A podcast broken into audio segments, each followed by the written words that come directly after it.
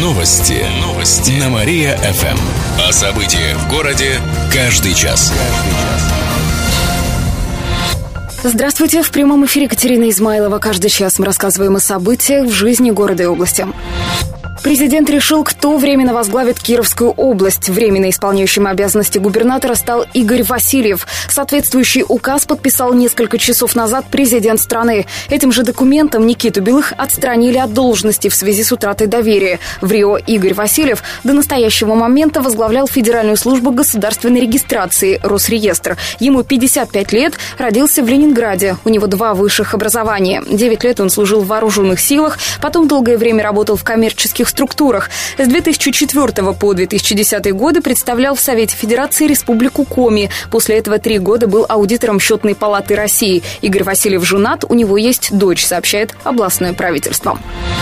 Более шести с половиной тысяч малышей родились в области. Это по данным за пять месяцев этого года. Цифра примерно на полтора процента больше, чем за тот же период прошлого года. Смертность снизилась на 4%, но умерших больше, чем родившихся, на 1700 с лишним человек. Демографическая ситуация в области постепенно стабилизируется в последние годы, сообщает областное правительство. В честь Дня железнодорожника устроит танцевальный флешмоб. Он пройдет в эту субботу на привокзальной площади. Начнется в 11 часов утра и продлится до полудня. В нем примут участие студенты. Мероприятие проводят в честь предстоящего Дня железнодорожника. Праздник отметят в следующее воскресенье, сообщает в Кировском отделении ГЖД. Никиту Белых отстранили от должности губернатора области. Соответствующий указ подписал сегодня президент России Владимир Путин. Белых отрешен от должности с формулировкой «в связи с утратой доверия».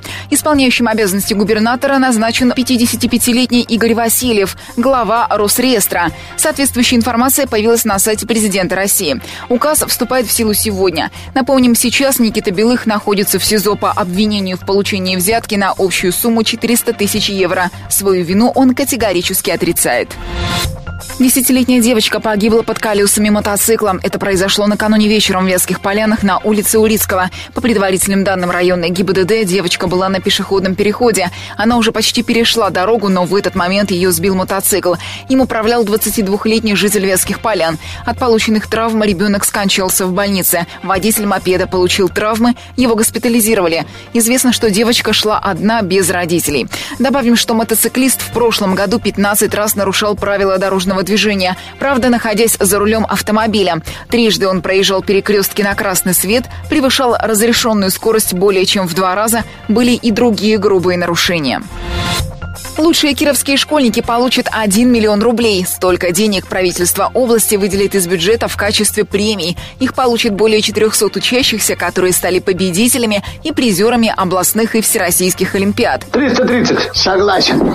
Каждому. Так, самые большие премии, около 3000 рублей, выдадут победителям регионального этапа Всероссийской олимпиады. Таких более 60 человек. Остальные получат выплаты чуть меньшего размера, сообщает областное правительство.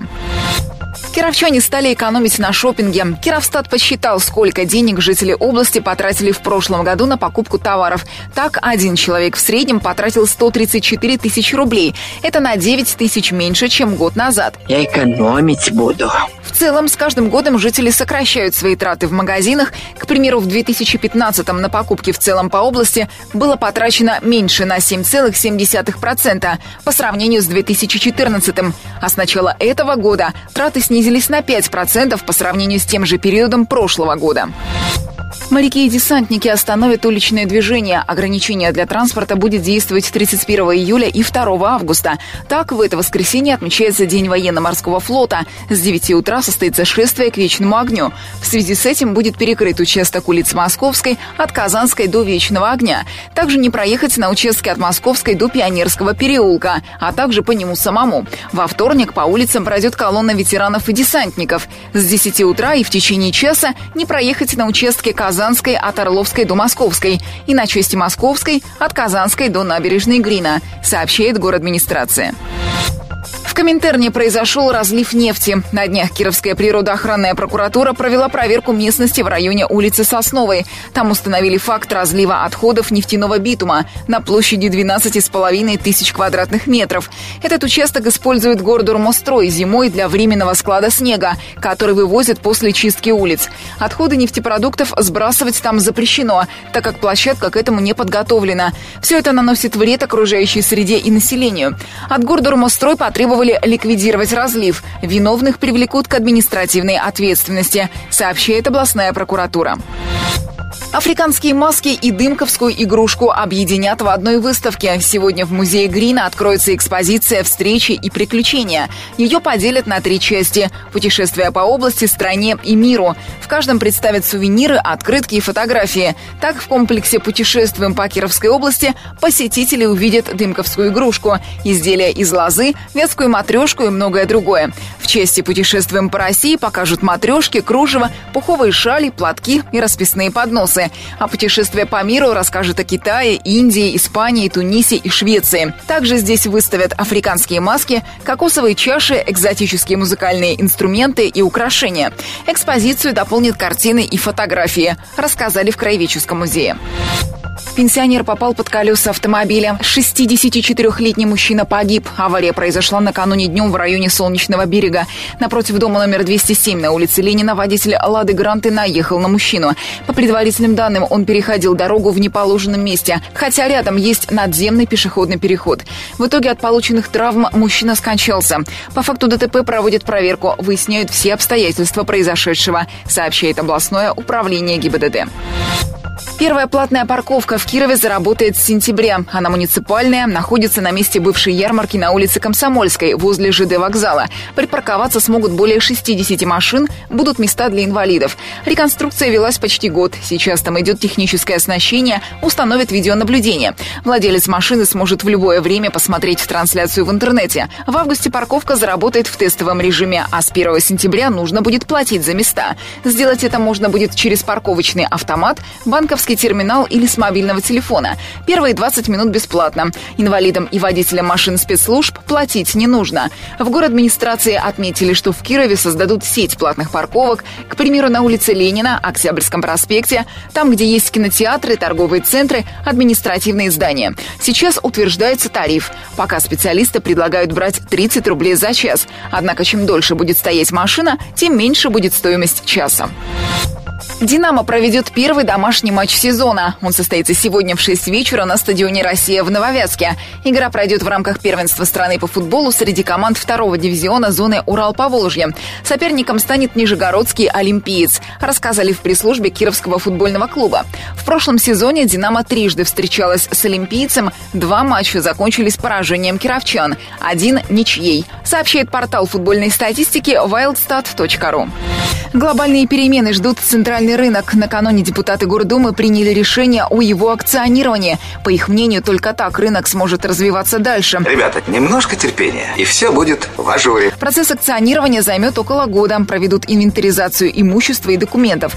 В ходе этих преобразований все договоры с торговцами сохранятся. Никого увольнять не будут. Предприятие продолжит работу. Затем весь пакет акций станет собственностью города. Об их продаже пока речи не идет. Жители Зуевки задолжали 45 тысяч рублей за воду. Семья предпринимателей накопила такой долг за 10 лет. Приставы отмечают, что в практике ни разу не сталкивались с таким большим долгом за потребление воды.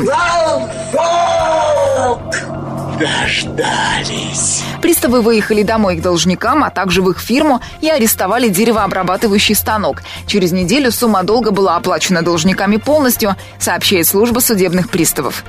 На правах рекламы. Кировчане станут гостями Ноева ковчега. С 30 июля московский зоопарк с таким названием откроет свои двери для жителей города на Московской 102. Это на перекрестке с улицы Романа Ердякова.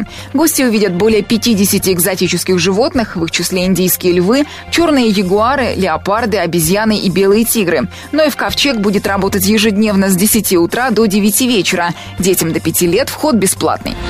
Движение на дорогах станет безопаснее. Сегодня сотрудники ГИБДД выйдут на дороги области. Они будут пристальнее следить за водителями, которые выезжают на встречную полосу. К слову, с начала года аварий по этой причине стало больше на 13%. Погибли 15 человек, почти 90 ранены. Среди них 10 детей. На аварийных участках будут выставлены дополнительные наряды ДПС.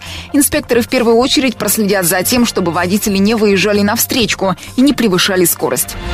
Продажу участка у Парка Победы признали законной. На днях Октябрьский районный суд отказал областной прокуратуре в удовлетворении иска. Об этом сообщают на сайте суда. Это было уже не первое заседание, процесс затянулся почти на год. Прокуратура требовала признать недействительным договор купли-продажи участка у Парка Победы. Его площадь превысила 40 тысяч квадратных метров. Администрация города предоставила эту землю Кировскому заводу охотничьего и рыболовного снаряжения.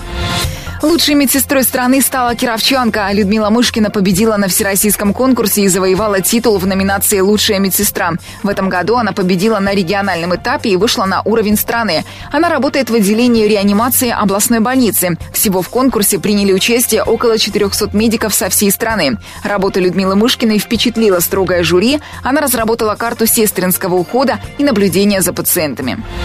И напоследок о погоде. Сегодня в Кирове ожидается небольшой дождь с грозой. Температура днем плюс 24 градуса, ветер северо-западный 3 метра в секунду. Еще больше городских новостей на нашем официальном сайте mariafm.ru. В студии была Алина Котрихова. Новости города. Каждый час. Только на Мария-ФМ. Телефон службы новостей 45 102 и 9.